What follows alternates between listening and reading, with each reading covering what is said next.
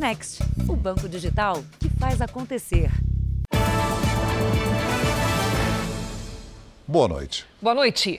A polícia de São Paulo procura cinco homens que participaram do roubo a uma joalheria no maior shopping da América Latina. Na fuga, uma vigilante foi feita refém e houve troca de tiros.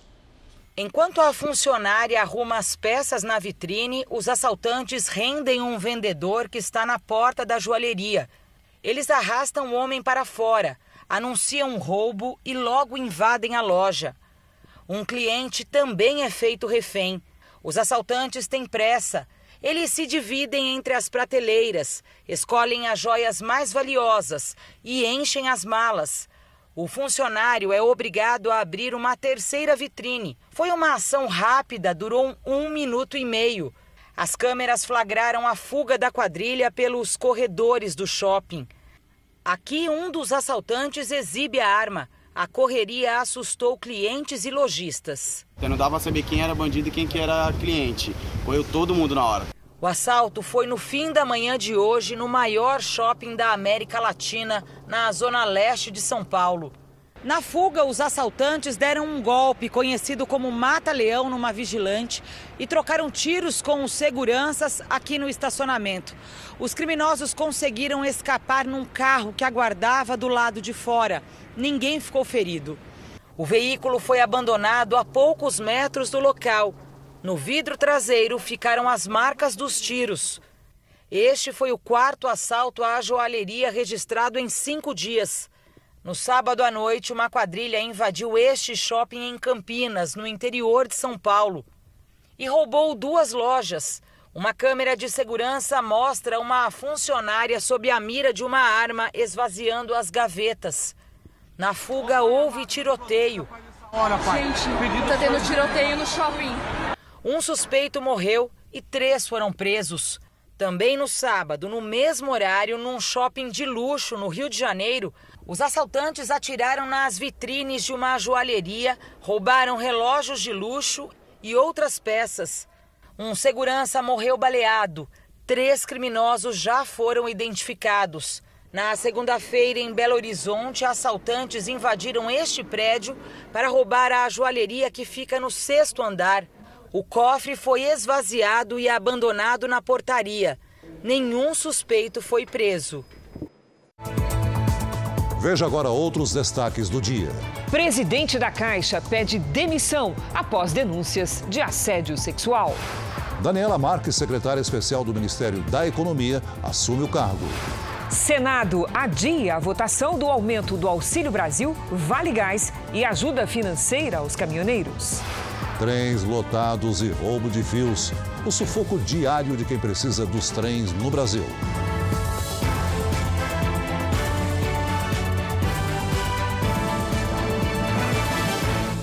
Oferecimento: Bradesco. Entre nós, você vem primeiro.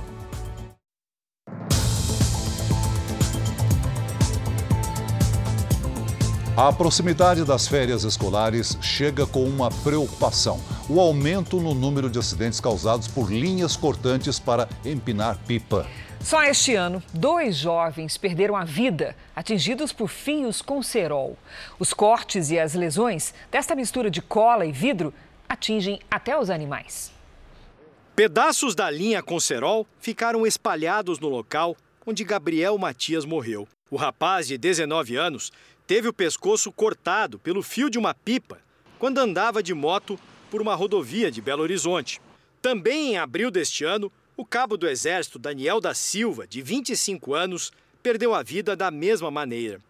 Ele passava de moto pela Avenida Brasil, no Rio de Janeiro, quando foi atingido na garganta por uma linha de pipa cortante.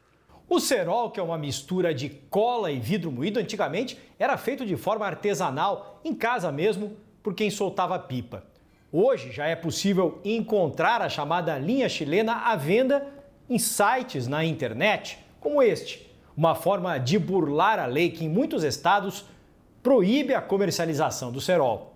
E não é só para quem anda de moto ou bicicleta que as linhas com cerol são perigosas. Os acidentes com animais também são frequentes. Costumam acontecer com fios rompidos que ficam presos em árvores ou áreas de mata. Só neste ano, o Hospital Veterinário do Zoológico de Guarulhos, na Grande São Paulo, já recebeu 12 animais silvestres feridos, principalmente aves. Este gavião foi trazido hoje pela Guarda Municipal. Alguns animais acabam por sendo amputados, né? No... Devido à gravidade do ferimento, não tem como recuperar, né? A cirurgia demorou quase uma hora. Tendão, musculatura, pele, a gente fez essa, essa cirurgia para reconstruir tudo. Esse animal vai ficar um período aqui em recuperação. Dos animais que chegam ao hospital veterinário, metade se recupera. Alguns acabam morrendo e outros sobrevivem com mutilações, como este carcará que perdeu a asa esquerda e, assim como outros bichos, vai ter que se adaptar e viver para sempre no zoológico. E não é só criança que está empinando pipa, né? Tem adultos também, muitos adultos, que não têm essa consciência do mal que pode causar, do dano que pode causar às aves que a gente tem aqui na nossa fauna. A mãe do menino Henri Borel, morto no ano passado no Rio de Janeiro, está de volta à cadeia. Monique Medeiros vai ficar numa ala de segurança máxima porque, segundo a defesa, recebeu ameaças de detentas. Foi com alívio que o pai do menino Henri recebeu a notícia. A Monique está agora voltando para o lugar onde ela nunca deveria ter saído, que é a cadeia. A Justiça acatou um pedido do Ministério Público para que Monique fique presa nessa penitenciária feminina na capital fluminense.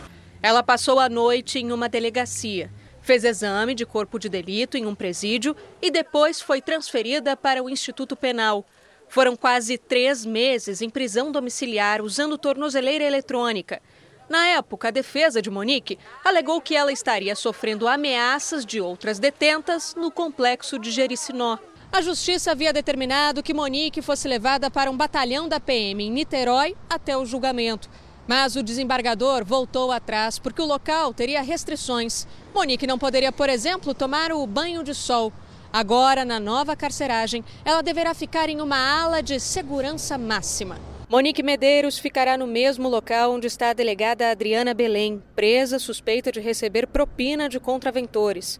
A defesa de Monique vai recorrer da nova prisão. O que nós queremos somente é que o Estado atribua a Monique uma segurança. O habeas corpus vai ser direcionado para o Superior Tribunal de Justiça, em Brasília. Monique e o ex-vereador Jairinho são réus no caso do assassinato do filho dela, em Riborel. O casal é acusado de torturar e matar a criança de 4 anos de idade. Jairinho cumpre prisão preventiva no complexo penitenciário de Jericinó. Nos próximos dias, defesa e acusação devem apresentar as alegações finais. E a juíza do caso vai decidir se Jairinho e Monique vão à júri popular. Todo dia, né, por justiça pelo Henri. O que eu passei, o que eu passo como pai, eu não gostaria de que nenhum outro pai passasse. A hipótese mais provável para o incêndio que atingiu um hospital em Belo Horizonte é uma pane no sistema de distribuição de oxigênio.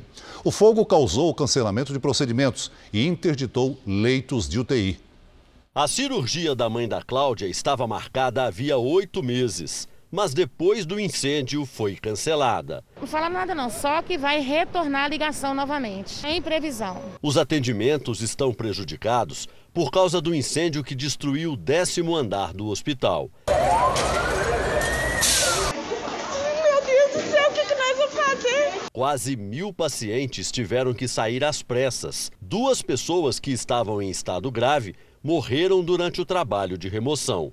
Na manhã seguinte, a maior parte dos internos já tinha retornado, mas 50 leitos de UTI estão interditados. O ministro da Saúde, Marcelo Queiroga, usou as redes sociais para prestar solidariedade às vítimas e disse que fará uma visita à unidade na próxima sexta-feira. Um inquérito apura as causas do incêndio. Segundo os bombeiros, a hipótese mais provável é de uma falha no sistema de distribuição de oxigênio.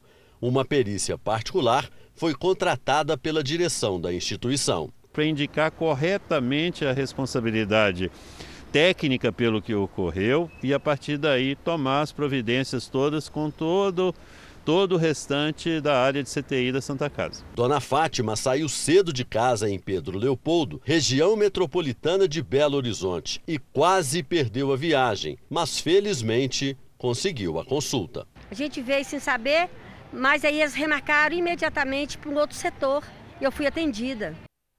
Em São Paulo, a Justiça determinou que motoristas e cobradores de ônibus voltem ao trabalho. Desde a madrugada, os passageiros enfrentavam os reflexos da greve da categoria. Quem atualiza as informações para nós é a Giovana Arizardo. Boa noite, Giovana. Oi, Cris, Celso, boa noite a vocês e a todos. Por enquanto, poucos ônibus ainda para os passageiros.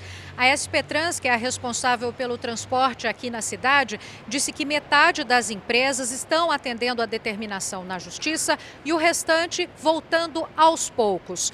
A greve de manhã afetou quase 700 linhas de ônibus. Aí os passageiros tiveram que se virar para conseguir pegar o transporte público. Durante a tarde, na Estação da Luz, por exemplo, não dava para saber onde começava e terminava a fila do trem. As pessoas se amontoavam. A Justiça do Trabalho determinou o fim da greve e multou o sindicato em 100 mil reais por não cumprir a determinação de manter 80% da frota nos horários de pico. Vale tanto para a paralisação desta quarta-feira quanto a de duas semanas atrás. O reajuste dos motoristas e cobradores da categoria está mantida em mais de 12%. Em nota, o sindicato disse que a greve está encerrada oficialmente. Caso motoristas e cobradores não voltem ao trabalho, uma nova multa pode ser aplicada. Cris e Celso. Obrigada, Giovana. Pedro Guimarães não é mais presidente da Caixa Econômica Federal. Ele pediu demissão 24 horas depois de virem a público denúncias de assédio sexual contra funcionárias do banco. Uma das principais assessoras do ministro da Economia, Paulo Guedes, Daniela Marques, será a substituta. O agora ex-presidente da Caixa, Pedro Guimarães, publicou uma carta em que diz que o caso é uma situação cruel, injusta, desigual e que será corrigida na hora certa com a força da verdade. Também afirmou que, na atuação como presidente da Caixa, sempre se empenhou no combate a toda forma de assédio, repelindo toda e qualquer forma de violência e finaliza com a declaração de que as acusações noticiadas não são verdadeiras. As acusações sobre supostos casos de assédio sexual contra funcionárias da Caixa foram reveladas ontem. Um grupo de funcionárias decidiu denunciar as supostas práticas adotadas por Pedro Guimarães. As mulheres relataram toques íntimos não autorizados, abordagens inadequadas e convites incompatíveis com as relações normais num ambiente de trabalho. Hoje de manhã, Pedro Guimarães decidiu levar a esposa a um evento da Caixa. Citando a companheira, ele se defendeu das acusações de maneira indireta. Quero agradecer a presença de todos vocês, a minha esposa. Acho que uma mulher é muito clara, são quase 20 anos juntos, dois filhos e uma vida inteira pautada pela ética. O Ministério Público do Trabalho no Distrito Federal e a Procuradoria da República investigam o caso que está sob sigilo e na fase de coleta dos depoimentos. Fontes do Ministério Público com quem conversei afirmaram que há pressa em reunir os indícios e pedir a abertura de um inquérito. O Tribunal de Contas da União também investigará o caso. A substituta de Pedro Guimarães na Caixa será Daniela Marques. Atual secretária de Produtividade e Competitividade do Ministério da Economia, ela está na equipe do ministro Paulo Guedes, de quem tem total confiança desde o início do governo. Participou de todas as decisões importantes da pasta. Formada em administração e com especialização em finanças, atuou por 20 anos no mercado financeiro. Daniela foi responsável pela criação do programa O Brasil para Elas, uma estratégia do governo para estimular mulheres empreendedoras em todo o Brasil. O presidente Jair Bolsonaro participou hoje do lançamento do Plano Safra, que é aquele programa que permite a liberação de verbas para o agronegócio. Jair Bolsonaro concedeu entrevista para a rede de TV americana Fox News. O próprio presidente disse que mostrou a verdade sobre o país e sobre o governo para o apresentador Tucker Carlson, considerado um dos principais jornalistas conservadores dos Estados Unidos. Nos bastidores, Bolsonaro teve um dia intenso. Dedicou boa parte da quarta-feira analisando a situação do agora ex-presidente da Caixa, Pedro Guimarães. A saída dele do cargo, oficializada no fim da tarde, já era dada como certa após as denúncias de assédio sexual. O presidente Jair Bolsonaro conversou com Pedro Guimarães e explicou que era importante ele deixar a função. Ficou acertado que o então presidente do Banco Estatal pediria demissão. Jair Bolsonaro também participou de evento da Confederação Nacional da Indústria. O presidente criticou a possível abertura de uma CPI sobre as denúncias envolvendo o Ministério da Educação. Olha, uma CPI quase saindo aí de um assunto que parece que está enterrado, parece. Né? Mas quando se abre uma CPI, abre-se um mar de oportunidades para os oportunistas aí fazer uma campanha contra a gente, no caso. Não temos nenhuma corrupção endêmica no governo. Tem casos isolados que pipocam e a gente busca é, solução para isso. No fim da tarde, o presidente participou do lançamento do Plano Safra. Vão ser disponibilizados mais de 340 bilhões de reais para incentivar a produção agrícola, aumento de 36% em relação ao ano anterior.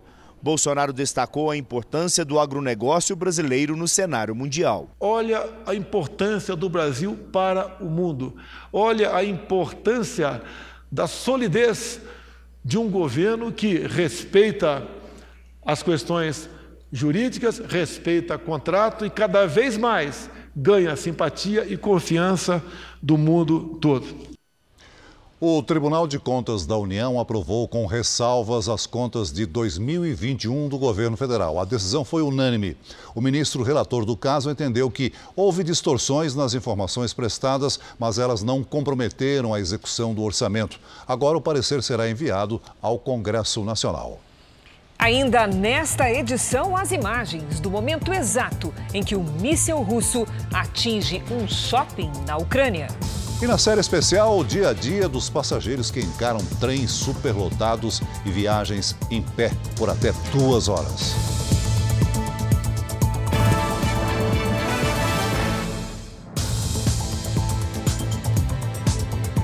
O Senado adiou a votação do projeto que muda a Constituição para ampliar benefícios sociais como o Auxílio Brasil e o Vale Gás. E também cria uma ajuda financeira aos caminhoneiros.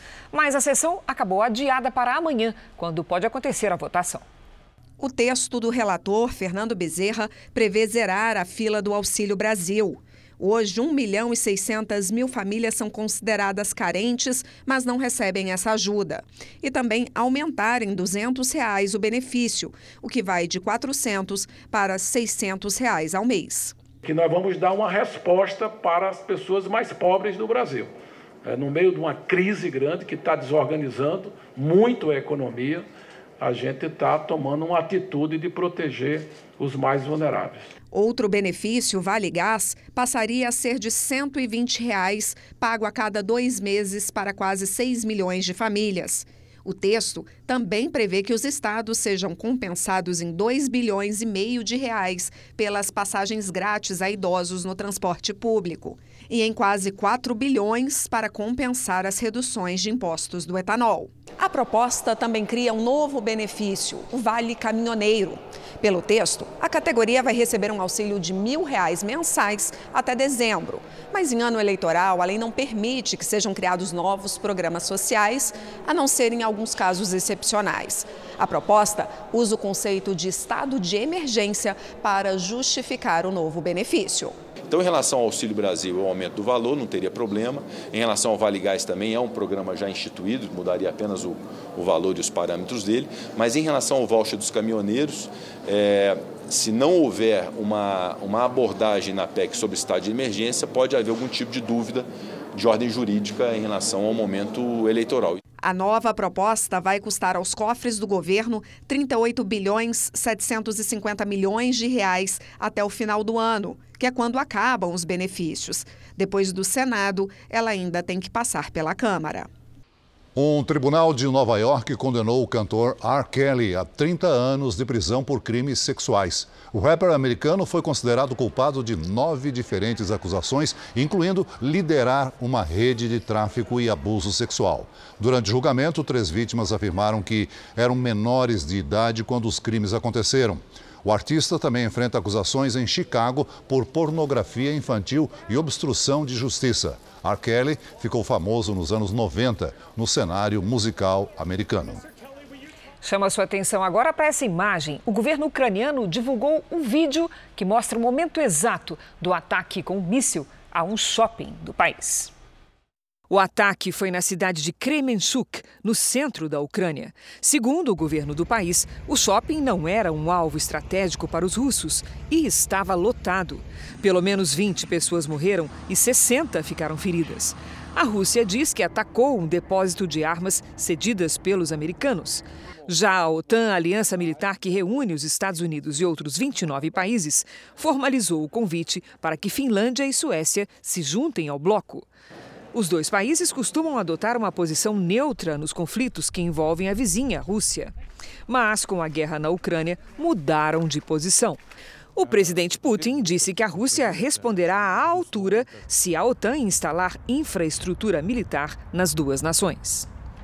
Você vai ver a seguir a história do homem que caiu em um golpe ao acreditar em preços muito baratos anunciados em grupos de bate-papo pela internet. E na série especial, a dura rotina de quem enfrenta os trens lotados e cheios imprevistos no Rio de Janeiro.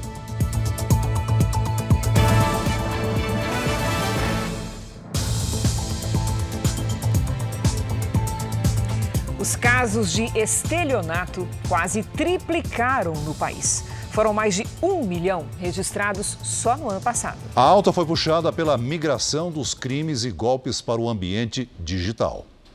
Foi na confiança que o Adinaldo se endividou. Tudo começou em fevereiro, quando um amigo falou para ele sobre uma pessoa que vendia eletrodomésticos e eletrônicos a preços bem atrativos. Os produtos não estavam expostos em loja física ou virtual, eram negociados por aplicativo de mensagem. O Adinaldo admite que até ficou com a pulga atrás da orelha. A primeira pergunta que a gente faz é como consegue vender um produto com, com um valor tão acessível? Ele alegava que por ele ser um exportador, ele tem um galpão e é, nesse galpão ele continha uma, uma gama de materiais que ele conseguia vender mais barato por conta de ser isento de, de impostos. Uma televisão de 65 polegadas, por exemplo, que custa em torno de 11 mil reais, era vendida por 2.500.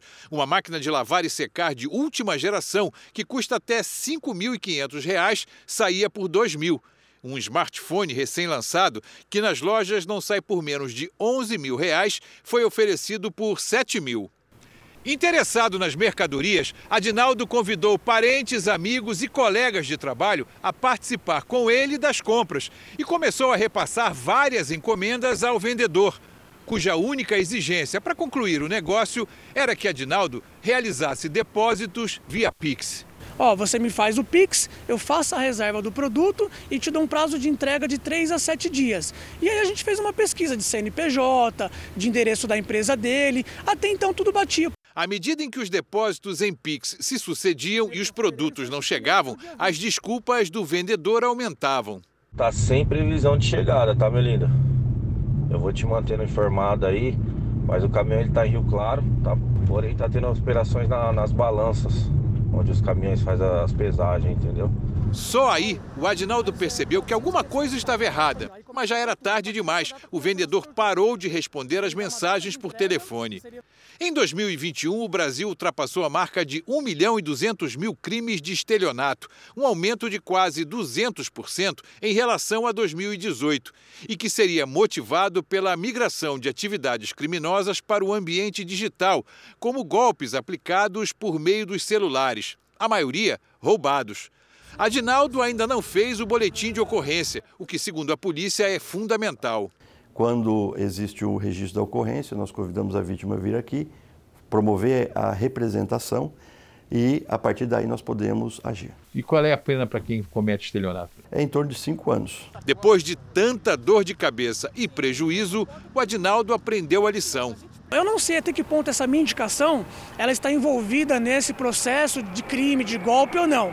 Mas a, a lição é, não confie nem na sua própria sombra, mas essa é a, a, a minha lição no momento. Voltamos em 30 segundos. E na sequência você vai ver torcedores presos em jogo do Corinthians pagam fiança e são soltos. Muitos motociclistas que atuam em São Paulo buscam regularizar seus equipamentos. O objetivo é que não sejam confundidos com criminosos que se passam por entregadores. O Gabriel está no caminho de se tornar um motofretista regularizado, como manda a lei. Ele está cansado de ser visto nas ruas com desconfiança. Às vezes tem muita questão de você parar no farol, a pessoa olha para você no carro, sobe o vidro, fecha o vidro. A polícia de São Paulo apertou o cerco contra motoqueiros. Isso começou em maio, logo depois da morte de Renan da Silva Loureiro, de 20 anos. Ele foi executado por um assaltante que se passava por entregador.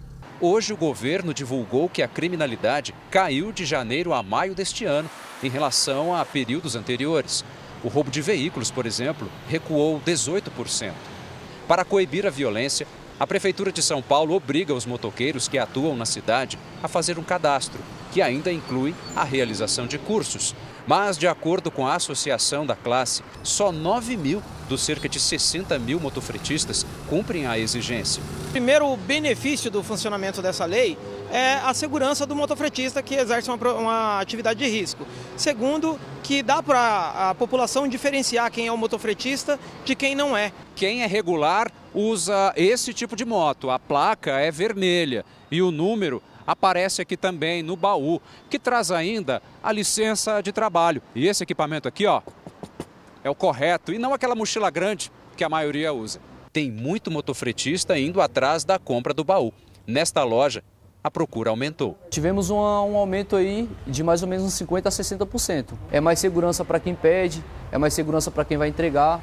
O Gabriel já tem o dele, só falta mesmo a licença sair. Tá com adesivo da sua empresa no baú, ele olha para você, vê que você não é um bandido, que vai olhar para você de outra forma. Dois dos torcedores argentinos presos em São Paulo por fazerem gestos racistas e de apologia ao nazismo foram libertados depois de pagar fiança de 20 mil reais. Os crimes foram cometidos ontem durante um jogo entre Corinthians e Boca Juniors. Um terceiro torcedor continua preso. As imagens são das câmeras de segurança do estádio do Corinthians. Elas mostram o torcedor do Boca imitando um macaco com os braços. Aqui, outro suspeito é flagrado fazendo a saudação nazista. Um terceiro argentino também foi preso imitando um macaco. Os três foram trazidos para esta delegacia. Dois deles vão responder pelo crime de injúria racial, com pena prevista de até três anos de prisão. O terceiro, que fez a saudação nazista, foi enquadrado por racismo. Em abril, um torcedor do time argentino já havia sido preso no jogo entre Corinthians e Boca, pela primeira fase da Copa Libertadores o clube de Buenos Aires recebeu uma multa de 520 mil reais da Confederação Sul-Americana.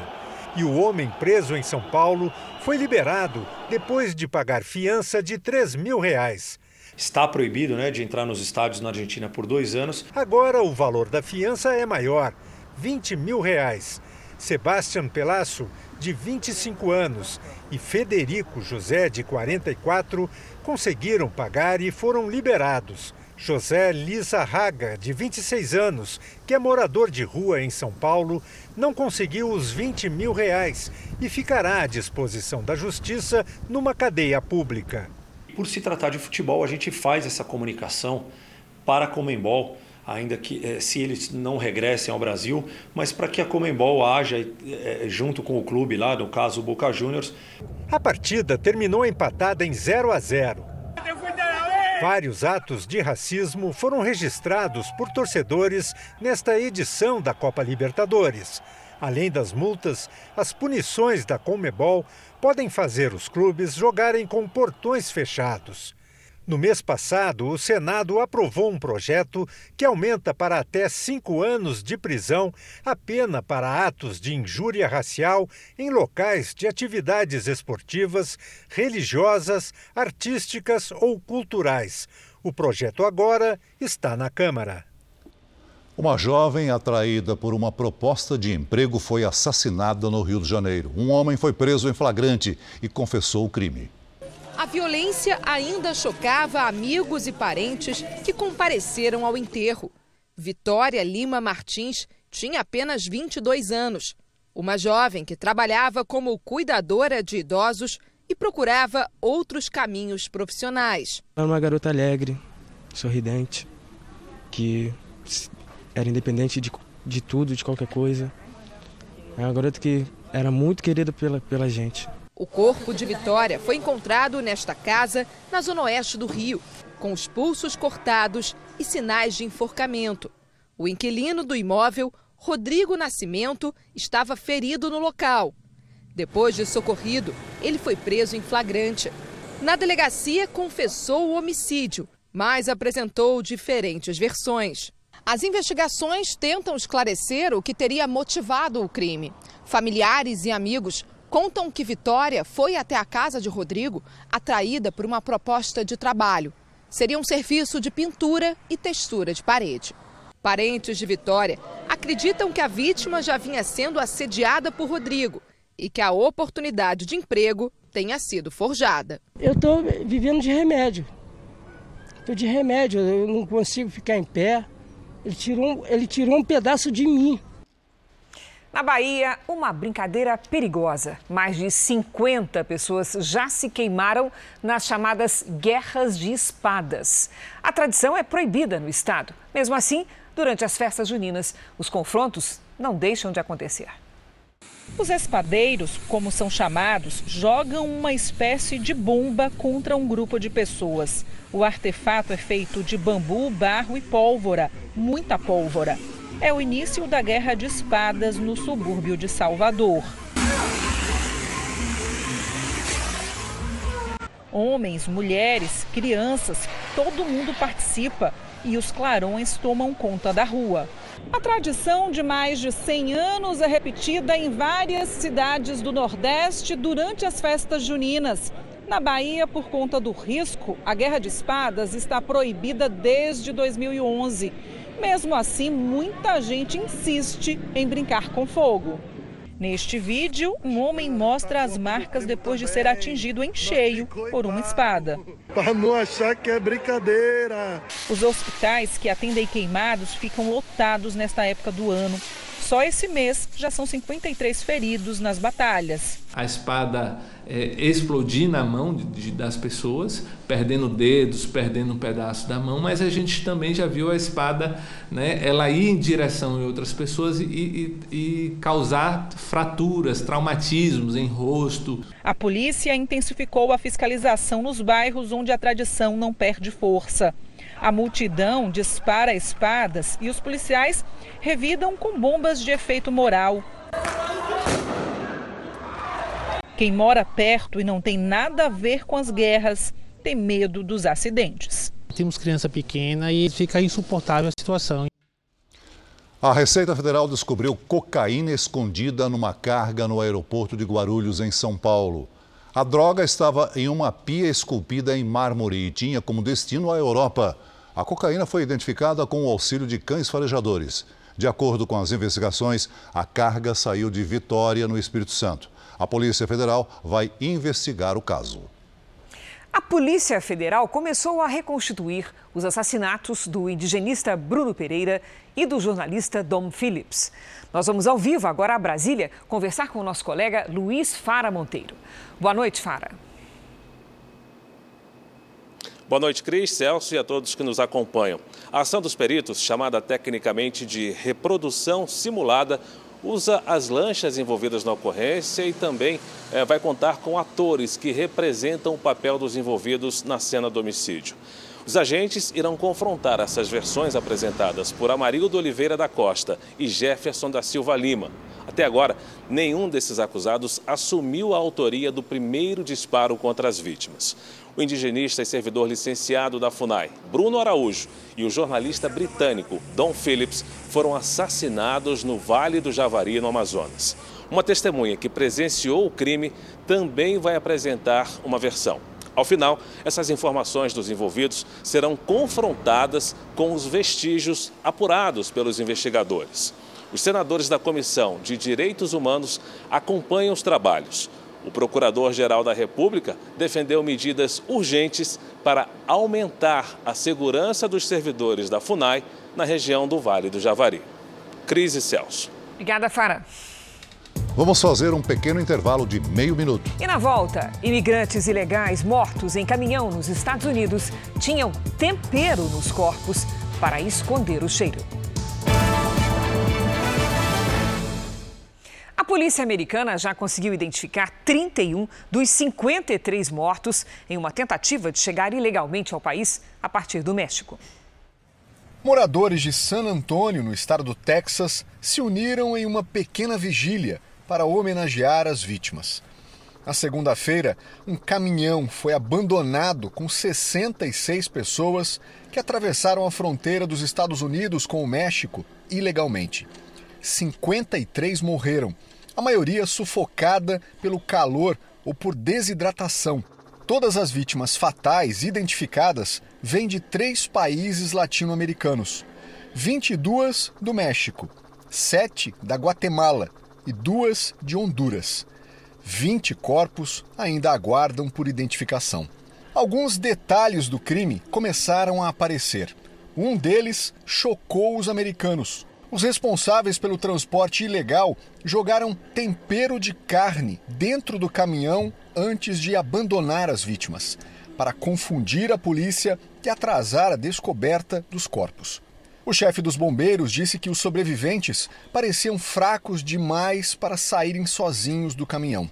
Três pessoas estão presas suspeitas de ligação com o crime. O motorista tentou se passar por uma das vítimas, mas acabou detido. A polícia ainda descobriu que a placa do caminhão era clonada. O México é a principal porta de entrada para os Estados Unidos de imigrantes ilegais. Segundo o Departamento de Controle de Fronteira, por mês são detidas mais de 200 mil pessoas de vários países das Américas pelo menos 5 mil são cidadãos brasileiros. O atual governador do Rio de Janeiro, Cláudio Castro, abre três pontos e lidera a intenção de votos no Rio de Janeiro, segundo a pesquisa Real Time Big Data, divulgada hoje. Em um dos cenários, Cláudio Castro, do PL, aparece com 26% das intenções, três pontos a mais que Marcelo Freixo, do PSB, que tem 23%. Rodrigo Neves, do PDT, vem em seguida com 10%. Ciro Garcia, do PSTU, aparece com 2%. Paulo Ganimi, do Novo, Felipe Santa Cruz, do PSD e Eduardo Serra, do PCB, estão empatados com 1% cada. Emir Laranjeira, do PMB, não pontuou. Brancos e nulos são 14%. Não sabem ou não responderam 22% dos entrevistados. No segundo cenário, sem Felipe Santa Cruz, Cláudio Castro, do PL, sobe para 27% das intenções de voto. Marcelo Freixo, do PSB, mantém os 23%, quatro pontos atrás. Rodrigo Neves, do PDT, permanece com 10%. Ciro Garcia, do PSTU, tem 2%. Paulo Ganime, do Novo, e Eduardo Serra, do PCB, aparecem empatados com 1% cada. Emir Laranjeira, do PMB, não pontuou. Brancos e nulos somam 14% não sabem ou não responderam 22%. Na disputa pelo Senado, Romário, do PL, tem 19% das intenções de voto. Alessandro Molon, do PSB, tem 14%. Daniel Silveira, do PTB, 8%. Washington Reis, do MDB, está com 5%. André Ceciliano, do PT, tem 4%. Luciana Boatê, do PSOL, 2%. Marcelo Itagiba, do Avante, 1%. Ivanir dos Santos, do PDT, não pontuou. Brancos e nulos são 26%. Não sabem ou não responderam, 21%. A pesquisa encomendada pela Record TV foi registrada e ouviu 1.500 pessoas nos dias 27 e 28 de junho. A margem de erro é de 3 pontos percentuais para mais ou para menos. O nível de confiança é de 95%. Em Brasília, os presidentes do Supremo Tribunal Federal, Luiz Fux, e da Câmara dos Deputados, Arthur Lira, se reuniram hoje com líderes partidários. No encontro, Fux destacou a boa relação entre a Corte e o Legislativo. Lira pediu que o STF julgue as ações que tratam de casos de improbidade administrativa, que são atos ilegais de agentes públicos que prejudicam a administração pública. O presidente da Câmara argumentou que é importante que seja estabelecida uma diferenciação clara sobre quando há intenção ou quando houve erro na gestão. Os deputados também conversaram sobre a metodologia de trabalho no Supremo. No Peru, a população entrou em confronto com policiais durante manifestações contra o governo. A polícia usou bombas de gás para conter os participantes e houve correria. Professores e grupos sindicais foram às ruas para protestar contra o presidente Pedro Castillo. Os manifestantes acusam Castillo de não cumprir promessas eleitorais. O país vive uma instabilidade desde que o político de esquerda assumiu o poder em julho do ano passado. Vamos com a previsão do tempo? O volume de chuva desta quarta-feira atrapalhou as operações no Aeroporto Internacional de João Pessoa, lá na Paraíba. Dois aviões não conseguiram pousar e seguiram para outro estado. Vamos conversar com a Lid. Lid, os temporais no Nordeste parece que vieram para ficar. Quer dizer, transtorno importante hoje, né? Sim, Cris. Boa, Boa noite, noite para você, Celso. Boa noite a todos. As imagens de satélite mostram muitas nuvens carregadas no litoral da região. Nesta quinta-feira, os ventos úmidos que sopram do mar mantêm as nuvens entre Alagoas e o Rio Grande do Norte. A quantidade de água pode causar novos alagamentos e deslizamentos. Enquanto isso, no sul, o destaque é o frio pode gear logo cedo no Rio Grande do Sul, no interior de Santa Catarina e no sul do Paraná, com mínima em torno de 2 graus. À tarde faz sol na maior parte do Brasil. E a umidade do ar despenca no centro-oeste, no interior do Nordeste e na maior parte do Sudeste. Em Florianópolis, tarde com máxima de 19 graus. No Rio de Janeiro, faz até 22. Em Cuiabá e em Manaus, 32 e até 34 graus em Palmas. Em São Paulo, tempo bem seco até o fim de semana. Quinta e sexta, com 24 graus. A Gilda de Maceió, Alagoas, abre as participações do Tempo Delivery de hoje, Lide. Vamos lá, Celso. Oi, Gilda. A chuva segue por aí, às vezes mais fraca, às vezes mais forte, junto com breves períodos de sol. Atenção para o risco de deslizamento de encostas. Quinta e sexta, com máxima de 26 graus. No sábado, faz até 27. A Amanda é de Colatina, Espírito Santo. Amanda, tudo bem? Olha, conte com tempo firme. Os próximos dias devem começar com nevoeiro, que dissipa com a ventania da tarde, abrindo espaço para o sol. Nesta quinta, máxima de 27 graus. Na sexta e no sábado, até 26. Participe você também do Tempo Delivery pelas redes sociais. Mande uma mensagem com a hashtag você no JR. Cris, Celso. Obrigada, Lidy. Até amanhã, Lidy. Olha, Celso, é aquela vitamina de fruta de manhã, todo dia? Saudável para começar o dia com força.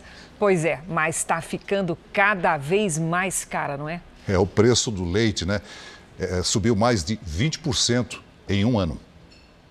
Essa lanchonete usa quase 150 litros de leite por dia para fazer vitaminas. Se o preço do leite aumenta, a gente tem que aumentar para o cliente. E aí, como é que o cliente fica? Aí ele vai falar assim, ah, tá caro, vai, sempre vai bater nessa tecla, né, que tá caro. Nos supermercados de Goiânia, o preço do litro de leite chega a quase R$ 9,00. A inflação acumulada do produto nos últimos 12 meses é de 21,26%. Segundo o IPCA, índice que mede a inflação no Brasil, só no mês de maio a alta foi de 4,65%. O clima seco comum entre os meses de abril e junho prejudica as pastagens e a alimentação da vaca leiteira. Isso diminuiu a oferta de leite no mercado. Além disso, a ração para gado e o combustível estão mais caros, impactando o preço final do produto. E aí vem a mussarela, vem o iogurte e todos os derivados do leite que também, em efeito cascata, acaba também por ter seus preços majorados, corrigidos. Esse aí faz é tempo que eu não estou levando. Depois que ele subiu, eu estou levando um chocolatado porque sai mais em conta para mim. A justiça francesa condenou o principal dos acusados por atentados que mataram 130 pessoas a passar a vida inteira na cadeia. Todos os 20 réus foram condenados, mas apenas um deles, Salah Adeslam, foi sentenciado à prisão perpétua. Ele é o único dos homens que participaram diretamente dos ataques que ainda está vivo. Os outros acusados tiveram uma participação indireta no atentado e receberam penas de entre 2 e 30 anos de prisão. Os ataques simultâneos de novembro de 2015 aconteceram em Paris, na casa de shows Bataclan, em bares e na saída de um estádio de futebol. Vamos para mais um intervalo bem rapidinho, só 30 segundos. Quando voltarmos, você vai ver o sufoco dos trabalhadores nos trens do Brasil. Trens lotados, falhas e atrasos. Quem depende do transporte para ir para o trabalho reclama do descaso. São passageiros que viajam em pé, colados uns aos outros, por até duas horas.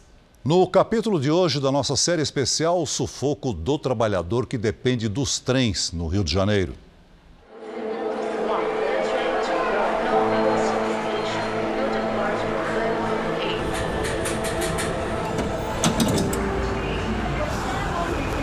Cada dia é pior. Ninguém aguenta isso aí. Atenção, portas em movimento.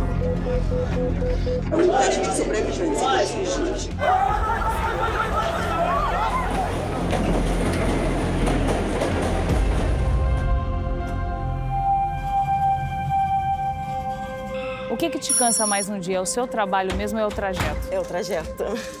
O trabalho não cansa, agora o trajeto cansa demais, gente. Tu não consegue sentar porque é muito cheio, entendeu? Então você não consegue. Para chegar a tempo na farmácia onde trabalha no centro do Rio, Gláucia, que mora na zona oeste da cidade, precisa enfrentar dois trens lotados. Duas horas. Duas horas Duas de horas. ida e de duas volta. para ir, duas para voltar. Então, pelo menos quatro horas Quatro por dia. horas, isso. Intervalos maiores que o previsto e inúmeras paradas não programadas entre as estações. Fica quase impossível calcular o horário de chegada. Passageiro, dentro de alguns instantes, prosseguiremos nossa viagem. Essa mensagem, Essa mensagem é sempre. As dificuldades que a Glaucia enfrenta são as mesmas de milhares de pessoas todos os dias. Hoje é terça-feira, pouco mais de 5 da tarde, começo do horário de pico. A gente está na Central do Brasil, que é uma das estações mais movimentadas do Rio. Dá uma olhada como é que os trens já estão saindo por aqui. Todos lotados.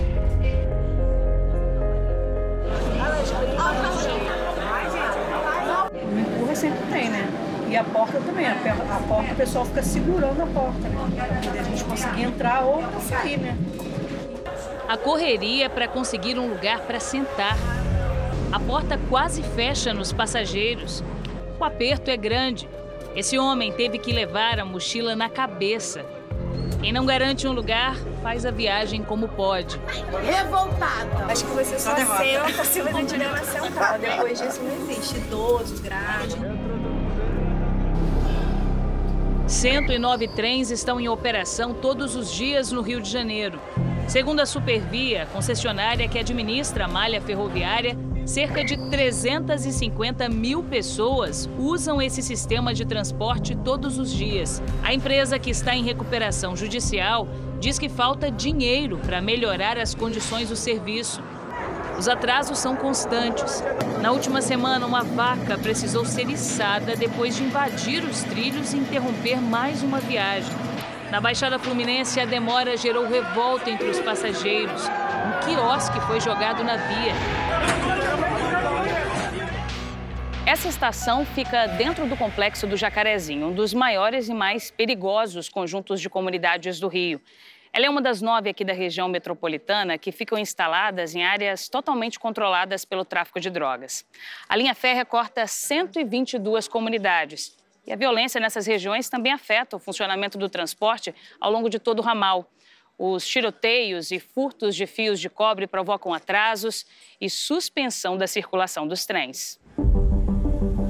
Só esse ano, quase 1.400 viagens foram suspensas por causa da violência. Teve tiroteio aqui, praticamente. Lá perto de onde eu moro também. Aí provoca atraso. Todo dia é cabo roubado, é cabo roubado, não sei que tanto rouba cabo roubado. E ninguém vê nada? Os cabos de cobre são usados no aterramento e sinalização ao longo da linha. Nos últimos meses, o furto desses fios cresceu 300% no Rio. Só esse ano, 48.500 metros do material foram furtados ao longo da via férrea. O resultado, quase 8 mil horas de circulação dos trens comprometida. Nos 24 anos de concessão, a Supervia acumulou mais de 30 milhões de reais em multas por mau funcionamento do serviço. Não chegou a pagar nem 20% do valor. A última foi na semana passada, de pouco mais de um milhão de reais, pela suspensão do transporte em um dos ramais. A solução correta em qualquer cidade do mundo é transporte de alta capacidade. E transporte de alta capacidade é o quê? Transporte sobre trilhos, seja metrô, seja trem. Qualquer lugar do mundo é assim. Se você abre essa brecha, começam a aparecer o quê? Transportes individuais, que é o indesejável na cidade, né? super é, congestionando as vias públicas, os transportes alternativos, clandestinos, os ônibus tentando fazer o papel de que não é a sua função. Para Gláucia, mais uma vez foi dia de atraso para chegar ao trabalho.